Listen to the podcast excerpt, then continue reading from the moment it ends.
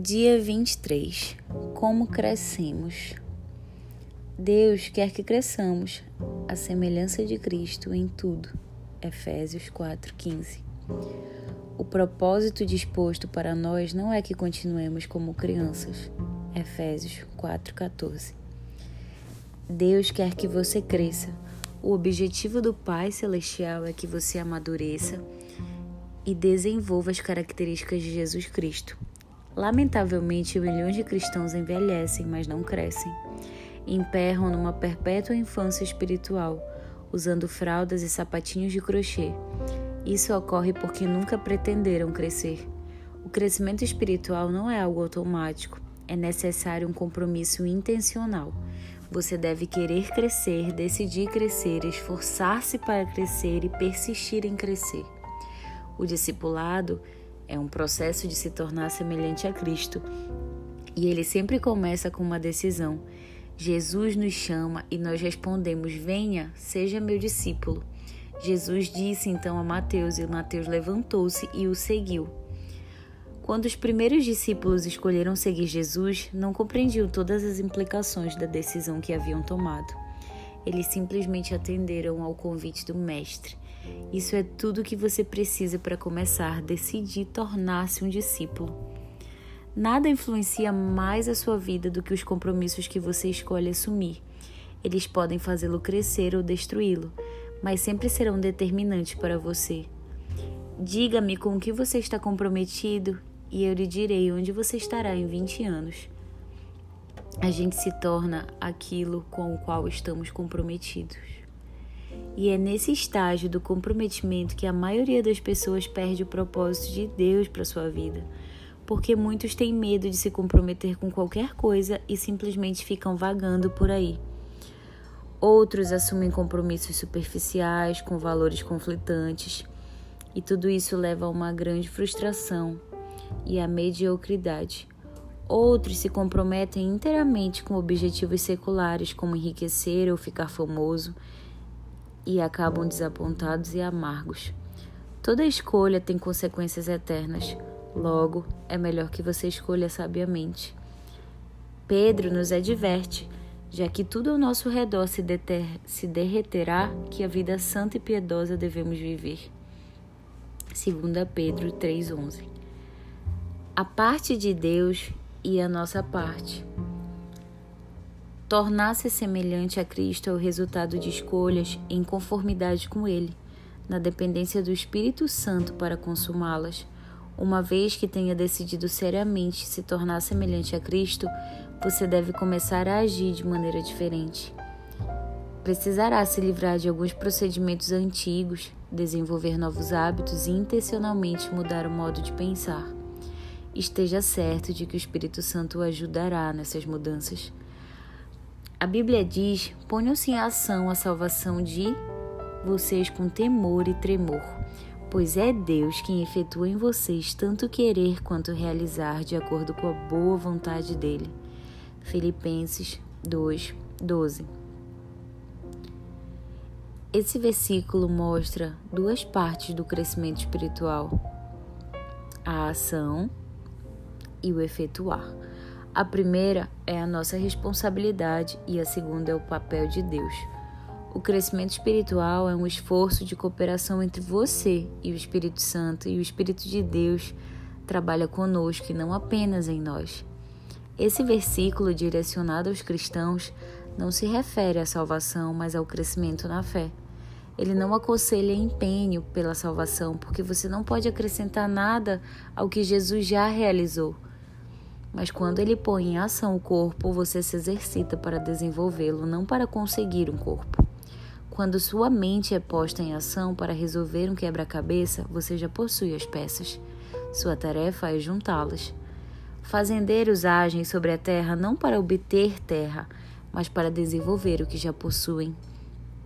Deus deu a você uma nova vida e agora é responsabilidade sua desenvolvê-la com temor e tremor.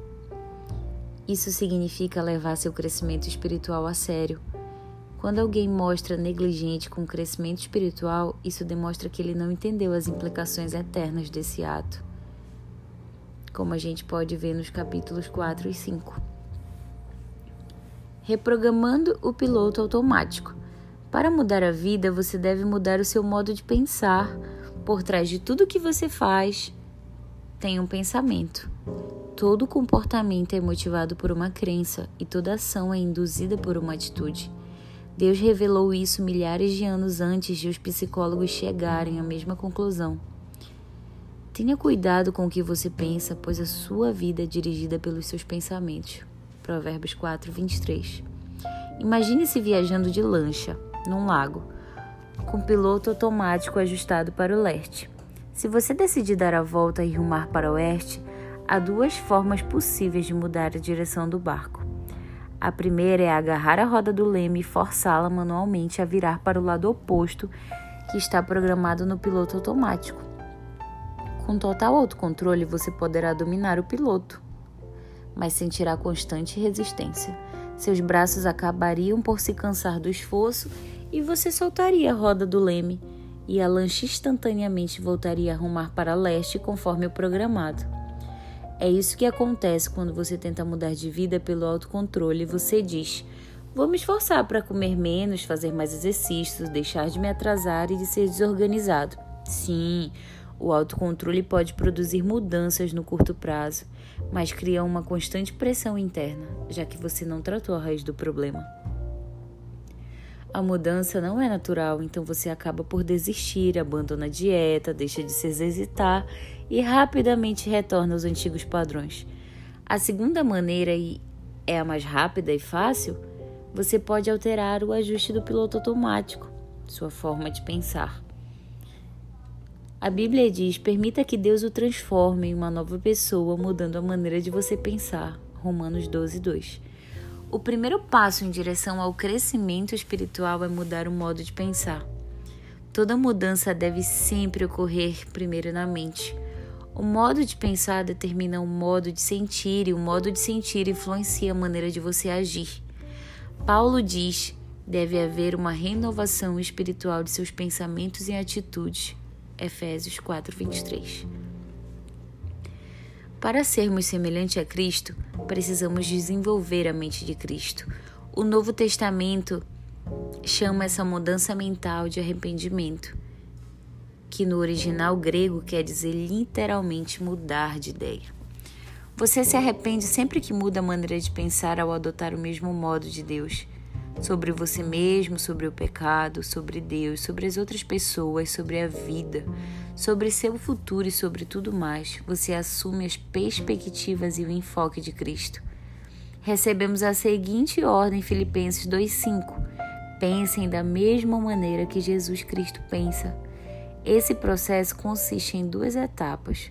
O primeiro estágio dessa alteração mental é deixar de ter pensamentos imaturos que são egocêntricos e egoístas. A Bíblia diz em 1 Coríntios 14, 20: Irmãos, deixem de pensar como crianças. Com respeito ao mal, sejam crianças, mas quanto ao modo de pensar, sejam adultos.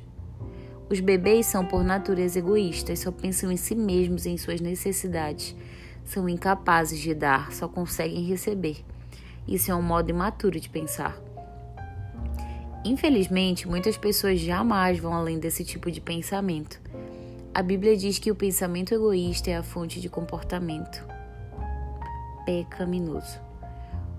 Romanos 8,5 diz que os que vivem segundo a própria natureza pecaminosa só pensam nas coisas que essa natureza pecaminosa deseja. O segundo estágio da mudança que leva a pensar como Jesus é começar a ter pensamentos maduros, concentrado nos outros, não em nós mesmos. Em seu notório capítulo sobre o verdadeiro amor, Paulo conclui que pensar nos outros é a marca da maturidade. 1 Coríntios 13, 11, ele diz: Quando eu era menino, falava como menino, pensava como menino e raciocinava como menino. Quando me tornei homem, deixei para trás as coisas de menino. Hoje, muitos presumem que a maturidade espiritual é medida pela quantidade de informação bíblica e de doutrina que conhecem. Embora o conhecimento seja uma das maneiras de medir a maturidade, isso não é tudo. A vida cristã é muito mais que um conjunto de credos e convicções, ela inclui conduta e caráter. Nossos atos devem ser coerentes com a nossa fé e nossas crenças devem ser confirmadas por um comportamento semelhante de Cristo. O cristianismo não é uma religião nem uma filosofia, mas um relacionamento e um estilo de vida. A essência desse estilo de vida, como nós vemos nos exemplos de Jesus, é pensar nos outros, não em nós mesmos. A Bíblia diz em Romanos 15, 2: devemos pensar no bem deles e tentar ajudá-los fazendo coisas que lhe agradam, porque nem mesmo Cristo tentou agradar a si mesmo. Pensar nos outros é a base para você se tornar semelhante a Cristo e a melhor evidência de crescimento espiritual. Esse tipo de pensamento não é natural, é contracultural, raro e árduo. Felizmente, temos a ajuda.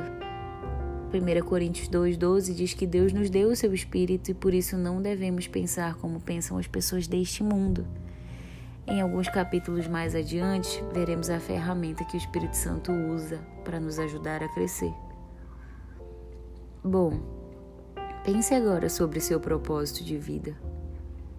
O tema para reflexão é: Nunca é tarde demais para deixar crescer.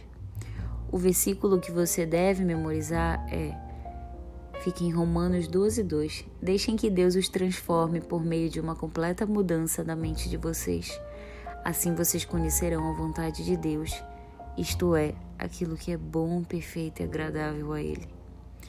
Uma questão para você meditar: em que área preciso parar de pensar no meu jeito e começar a pensar no jeito de Deus?